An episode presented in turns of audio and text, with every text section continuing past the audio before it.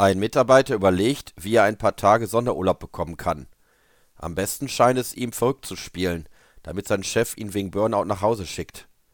Kurz entschlossen hängt er sich im Büro an die Zimmerdecke. Der Auszubildende fragt ihn, was er da tut. Er verrät dem Azubi, dass er sich beim Chef als Glühbirne ausgeben will, um Sonderurlaub wegen Burnout zu bekommen.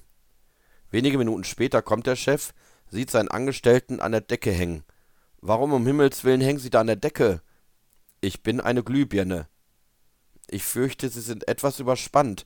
Gehen Sie mal für den Rest der Woche nach Hause und ruhen Sie sich aus. Montag sehen wir dann mal weiter. Der Mann geht, der Azubi aber auch. Wo wollen Sie denn hin? fragt ihn der Chef erstaunt. Nach Hause. Im Dunkeln kann ich schließlich nicht arbeiten.